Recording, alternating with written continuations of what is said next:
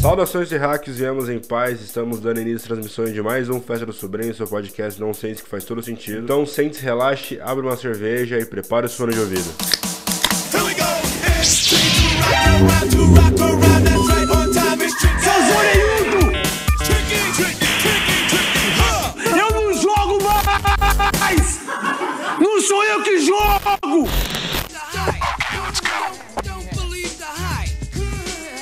Quem fala é o seu host, Matheus Amaral, do de Está Menino Vaca. Oi, tudo bom? No episódio de hoje, mano, a gente vai reviver o Scratch. Quem tá falando aqui na frequência fechada é o BK, certo? Um salve pros amigos aí do Scratch. Muita fé. Pra quem não sabe, o Scratch era um, era um podcast que já findou, né? Os quatro episódios, né? Quatro, é. E não deu certo por falta de falta de dinheiro, falta de estrutura, falta de de organização pra fazer. Era sobre era sobre rap o podcast. E nem, nem tinha dia pra sair, tá ligado? Saía quando a gente gravava. É, quando gravava. Porque era difícil a gente gravar. É. E a gente tentou gravar um na, na- numa rádio da, na- da faculdade. Uhum. Aí os caras barraram nós. os caras barraram nós e aí a gente falou, ah, mano, findou essa merda. É, e acabou, acabou acabando, né? O projeto do Scratch de 2017, eu acho. E aí, na época, lógico que já era, era, já era mais popular, mas hoje é mais mainstream do que era na época. Então a gente pode falar sobre isso, sobre rap game. A minha mina me marcou numa parada no Twitter, que era uns stories, uns stories de um maluco que ele tinha contratado o Matue. Sei se você viu isso. Vê. E o cara tava chorando, falando que o Matue roubou. Não roubou, a grana, ele falou que ficou no prejuízo porque o Matue não queria fazer o show. Porque ele já tinha pagado uma parte da parada e aí o Matue não queria receber o dinheiro dele, uma fita assim. Não queria receber outra parte. É, não queria receber outra parte. É muito interessante você perceber pelo, pelos stories que, tipo assim, o cara fala meio. me- é, tipo, tá escrito lá, tá marcado o horário, tá ligado? Então, meio-dia. Se, ah, não, porque os caras, o Matue, os caras é meio. É meio. É marrento, é difícil de lidar. Os caras não querem aceitar o dinheiro e tal. Aí o próximo story é tipo 6h40 da tarde. Tô lá levando dinheiro pra ele, ele não quer aceitar. Tipo, o que aconteceu nesse gap de 6 É, horas, o tá que, que ligado? aconteceu nesse, nesse período de tempo? Tipo assim, mano, os caras não querem aceitar o dinheiro, depois tipo, um papo na mão, tá ligado? É, é um bolo de dinheiro na mão. Todo pro hotel entregar pra ele vai aceitar sim, gente. Vai ter show sim. E aí, lógico, depois o Matue foi no Instagram dele e falou que, claro, eu já era o que a gente pensava, né? O cara não tinha noção nenhuma de. de não era profissional. E aí ele contratou os caras sem ler o contrato. E aí ele atrasou diversas vezes o pagamento. Já tinha adiado o show uma vez por causa de falta de pagamento. Já tinha adiado. Os caras nem conseguiram passar, fazer a passagem de som, tipo, é, confirmar que tinha todos os equipamentos pra fazer o show. Não, não tinha essa confirmação, os caras iam subir lá com a cara e com a. os caras iam subir no palco. é, sem confirmação que ia dar tudo certo, se o show ia ser top, se ia tudo funcionar. E sem a confirmação que os caras iam pago ainda, tá ligado? Então, é, aí eu- o, que eu fiquei, o, que, o que eu fiquei espantado é, foi a quantidade de gente é, defendendo o cara, tá ligado? E xingando o Matue, mano. E aí, tanto, tanto que ele teve que fazer um vídeo se retratando, tá ligado? Tem que, não tem que explicar nada, mano. Tipo, aconteceu isso, isso, isso. E a, a situação se explica por si só. Não precisa me explicar, explicar por que eu tava certo, tá ligado? Mas parece que não. Parece que pro público, o público de hoje do rap, né?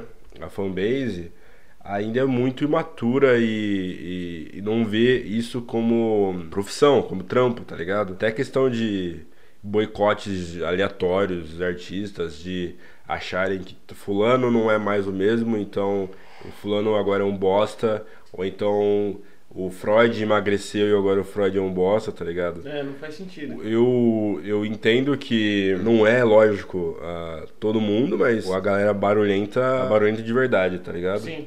O que eu. Puta que pariu, velho. Dog, dogs are crazy.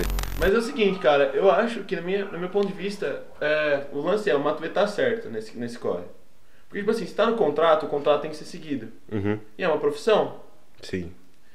E- Você não ia aceitar receber metade do seu salário Não, seu chefe. você, você também que tá ouvindo também não iria receber Lógico. metade do seu salário. Se o chefe falar assim, ah, te pago depois aí se virar. Tá ligado? Não, velho, você tá trampando, você precisa, você precisa de uma confirmação que você vai trampar também, sabe? Lógico. Tipo assim, o cara chega lá, sai da puta que pariu pra ir pra uma cidade lá pra, pra galera nem saber se vai ter e os caras não passar som. E que, tipo assim, uma confirmação do seu trampo, tá ligado? Você passar um som pra você saber que o nível de excelência que você coloca na música, que você coloca no seu show, É. vai ter, tá ligado? Porque vão cobrar você depois, vão cobrar Sim. o. Vamos falar, ah, show foi uma Contratante. merda. É. Vamos, não- ninguém chega no contratante e fala assim, ah, foi uma merda o show, você é o culpado. Não, fala pro cara que é o, o, o Matuê fez um show merda, entendeu? Sim. Agora pensando no lance do, do se explicar, a gente vive num, num, num mundo atualmente, ainda mais por causa da mí- mídia social, que qualquer coisa que você faz, você tem tipo, uma, uma obrigação de se explicar, senão a galera te cancela. Sabe? Se a galera pulou na bala do bagulho, sabe qual é? Se a galera embarcou nas ideias que você tá errado, se você não se retratar, se você não explicar que você tá certo, de verdade, tipo, se mostrar como correto, boicote cancelou. E a gente sabe tem várias pessoas que aconteceu isso, tá ligado? Mas eu não acho. Foi cancelada. Eu não acho que isso se reflete no mundo real, tá ligado? Eu não acho que, tipo assim, as pessoas vão parar de ir no show do Matuê. Que pariu, Ô, meu velho. caralho. Mataram o parça do cachorro, ele tá. Eu acho que isso vale quando, sei lá, é uma acusação de abuso, de estupro, que sei lá, você fez uma coisa muito escrota, tá ligado? E aí sim eu acho que você tem que se retratar, mesmo que você não tenha feito nada, porque só o boato de você ter feito aquilo já é o suficiente pra cagar com a sua carreira. Mas nesse caso, mano, eu achei bizarro, porque era uma clara quebra de contrato, então você tá do lado da pessoa errada, tá ligado? E eu acho que muito vem do fato do Matuê ser um cara que ficou muito popular. As pessoas anexam a ele o público dele, como a galera classe média lá, ou tal. A, anexam a ele como se ele fosse responsável por aquilo. Colocam tudo no mesmo saco. Então o Matuê é de música de playboy e o Matuê não serve. Beleza, o Matuê é o escroto. Qualquer coisa que ele fizer, É, sim. ele tá errado sempre. Sim, tem um monte de, um monte de página de. Eu, eu tô um monte de grupo de rap e. Uma galera que. Os cara. Todos os rappers mais mainstream são mais alvo de piadinha. Então, em algum momento foi legal. E aí, a partir de momento, não é mais legal. E aí. é, já que eu não gosto mais desse estilo, porque mudou ou tal coisa, saiu fulano, entrou ciclano, em- emagreceu, engordou, é, está fazendo música assim, assado, agora é, ele vai ser tipo é uma galhofa, tá ligado? Então a gente tem que desrespeitar o trampo do cara. é, porque, porra, eu acho que o bagulho do Freud gordo é desrespeito com o maluco, velho. Sim, o, e, Sei isso lá, é completamente isso de É, no. Instagram dele fala, porra, sabe? Engorda que senão você não faz rap. É, que você fica numa bolha, por exemplo, no grupo de discussão no Facebook ou no Zip Zop. Você fica numa bolha e aí cada vez as pessoas vão fazendo piadas mais pesadas pra serem é, notadas.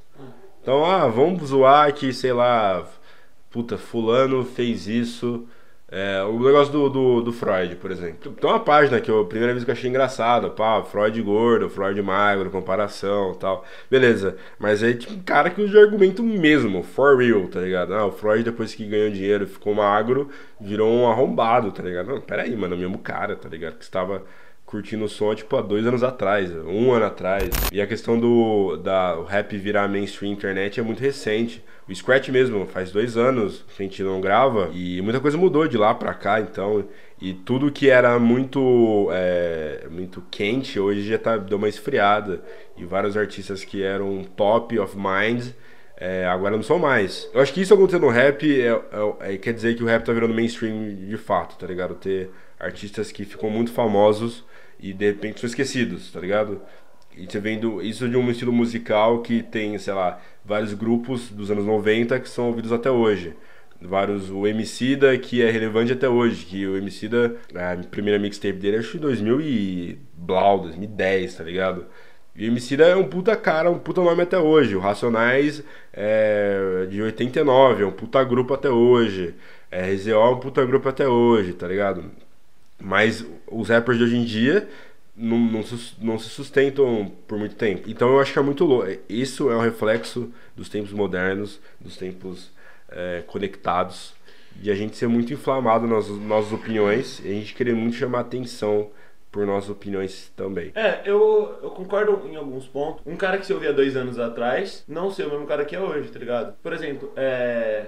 Até um, um negócio que. O Tyler The Creator, que é um dos meus rappers favoritos, ele fez um, o primeiro CD dele, o- os primeiros CDs dele, tipo, o Bastard, Wolf, são extremamente sujos, tá ligado? É um bagulho horrível. Hoje, se eu parar pra ver. Sabe qual é? Hum. umas letras absurdas, um negócio horrível. E aí, na época, fazia muito sentido pra mim. Sabe qual é? Porque, tipo assim, na época. eu Psycho era... Killer. É, não, na época eu era, tipo assim, que eu era um adolescente, tipo. Era um, tipo, é, um estilo de vida ser hardcore. É. Eu. Joro é I, don't give a, I don't give a shit. É, tipo isso. É bem estilo do Eminem, tá ligado? Você falar uns absurdos tão grandes na letra, tipo, só pra mostrar que você, não Você liga não nem um liga pouco. mesmo, é. nem, você não faz noção nenhuma do impacto que aquilo pode causar Exato. nas pessoas, o que aquilo pode significar, mas é que você quer mostrar, quer provar um ponto. Eu quero mostrar o quão eu não ligo Como pra eu essas não ligo, coisas. é. Quão louco. eu- Então, é, É, isso. é. Mano, você não sabe quão louco eu sou. Sou louco a ponto de falar isso, olha É. como eu vou falar. Então, e, e era um lance que fazia sentido pra mim. Hoje não faz mais. Ah, cara, todo mundo foi adolescente. Então, né? não, não, mas espera aí.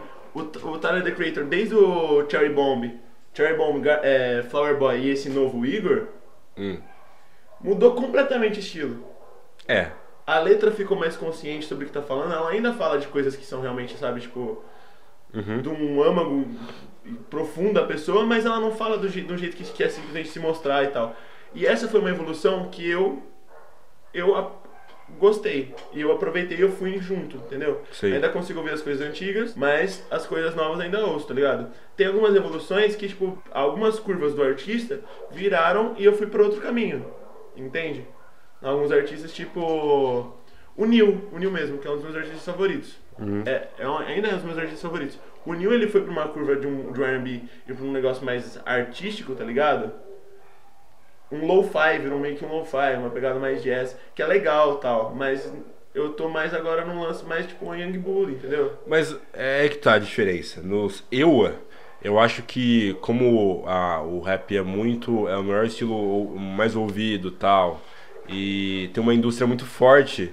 Eu entendo que artistas tipo, de médio porte conseguem se manter relevantes porque criam. conseguem monetizar a, a base de fãs deles e conseguem, sei lá, lançar. trabalhar, tipo, fazer um, um crowdfunding que seja pra lançar um disco, algo do tipo, ou fazer shows em lugares específicos. Tem.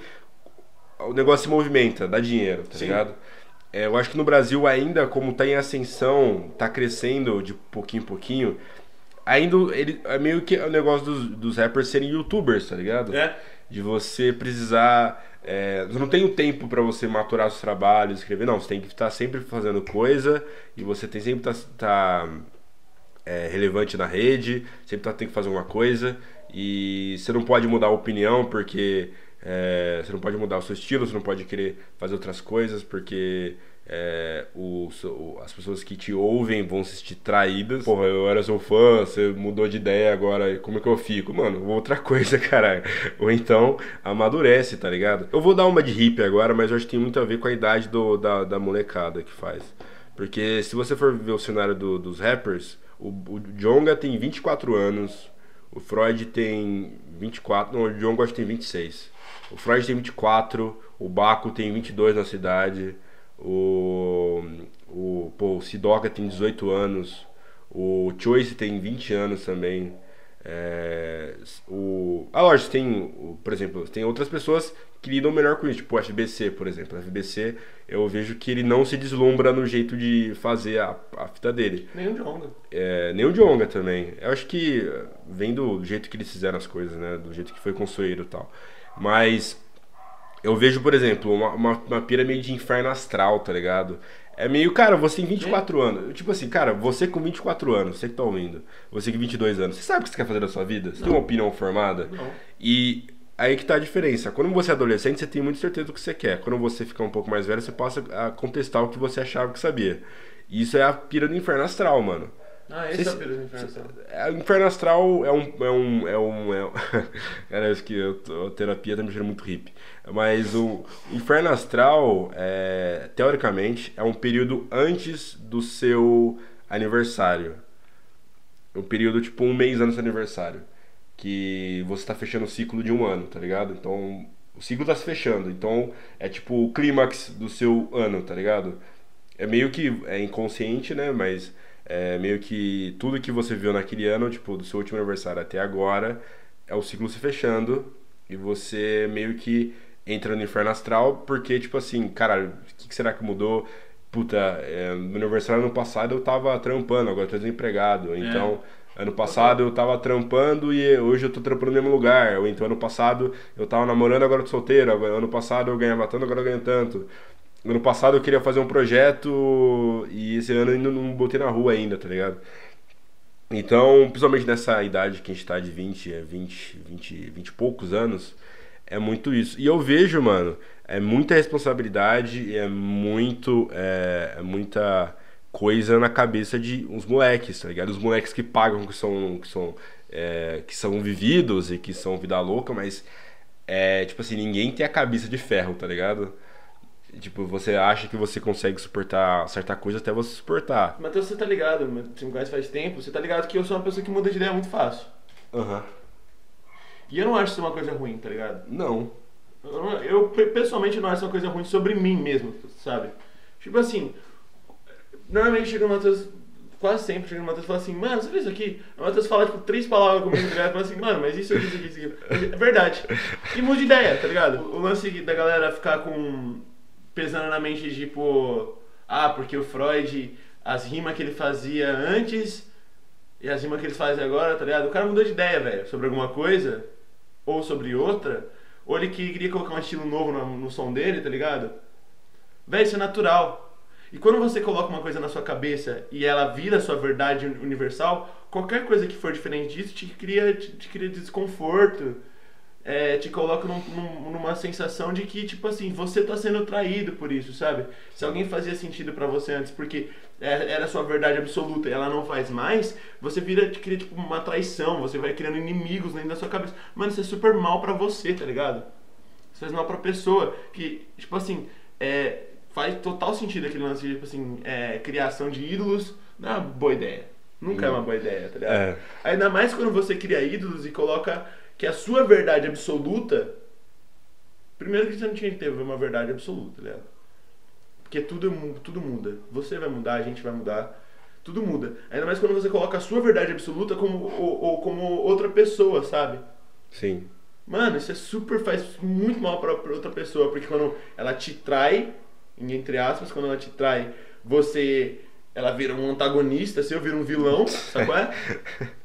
Seu mal pra- Nemesis. É, e faz mal pra ti, tá? faz mal pra você, tá ligado? Porque, tipo assim, você vai ficar vivendo. batendo cabeça num negócio só, tá ligado? Nunca vai ver o outro lado. Eu acho que é, é, é de uma diferença, tipo assim, você é fã do quê? Você é fã da música do cara. Então, por exemplo, o Freud, novamente.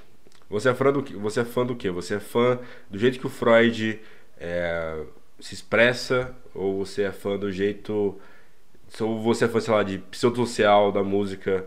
Ou você é fã, sei lá, do estilo do Freud? Porque certas coisas são muito frágeis. Por exemplo, se você é fã do estilo do Freud, quando emagreceu, parou de ser atrativo. Se ele tirar o dread, vai, você vai achar, vai, vai achar ele é, vai achar zoado. Ou então se você é fã de pseudosocial, você é fã do jeito que ele fez aquela música. Se ele fizer uma coisa diferente, você vai achar uma bosta. E você já, porque você vai estar esperando já aquilo. Agora, se você é fã do jeito que ele se expressa, que eu acho que esses são os verdadeiros fãs de artistas, quando você é, gosta do jeito que aquela pessoa conta uma história pra você e você gosta de, da opinião dela sobre isso, você gosta de ouvir o que ela tem a dizer, aí você é mais flexível. Então você, por exemplo, Freud, eu gosto muito do Freud, o jeito que ele da, da música dele. Então tem várias músicas do Freud que, puta, eu não, não curto muito, tá ligado? Mas eu ouço porque eu, cara, cara, eu quero saber como que o Freud lida com isso. Outra música diferente, porque o negócio que me chama atenção no, é, no, no Freud é porque ele sempre se desafia.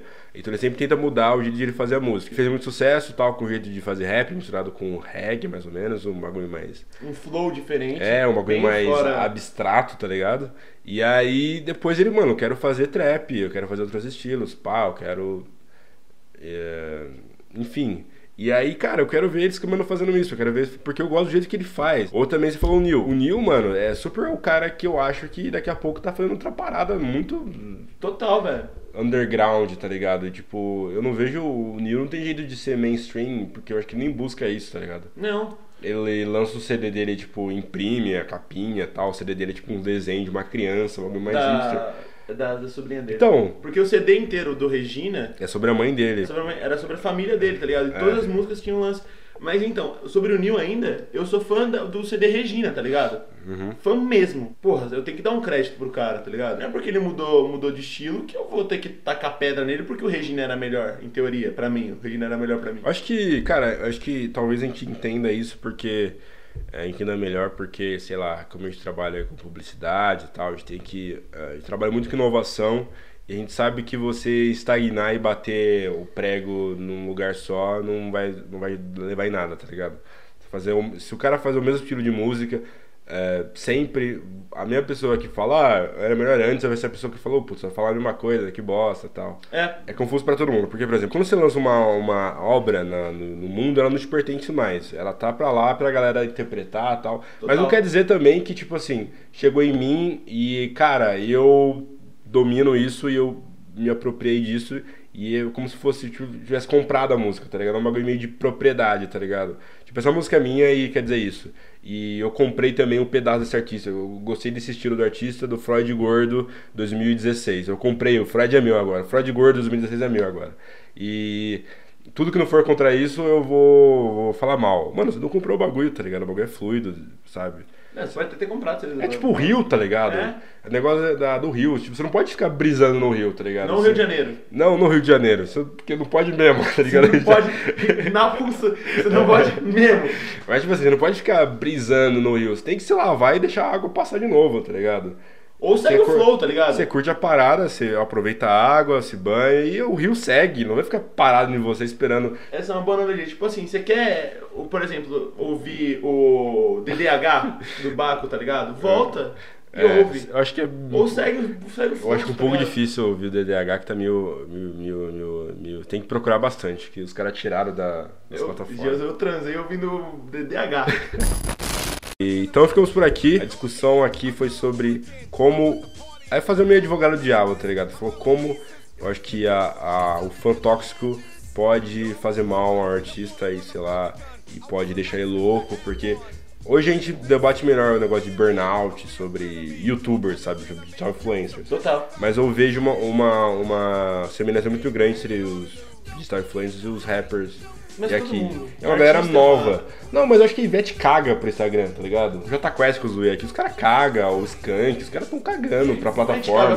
Quest, Os caras né? fazem show até o final da vida agora, tá ligado? Mas, tipo assim, a galera vive disso, mano. A galera vive de view, vive de, de divulgação, sabe? De grupo de, de, de Facebook, da galera falando sobre ele e tal. Se mantendo relevante. Isso é muito perigoso, mano. A gente não quer que ninguém se mate, né, velho?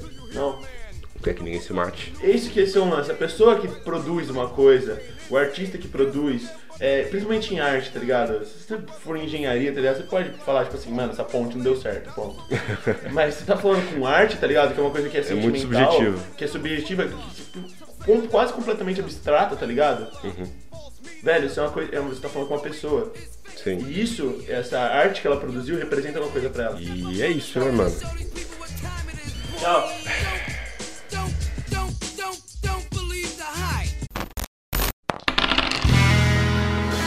Esse podcast é uma produção de Estúdio D20.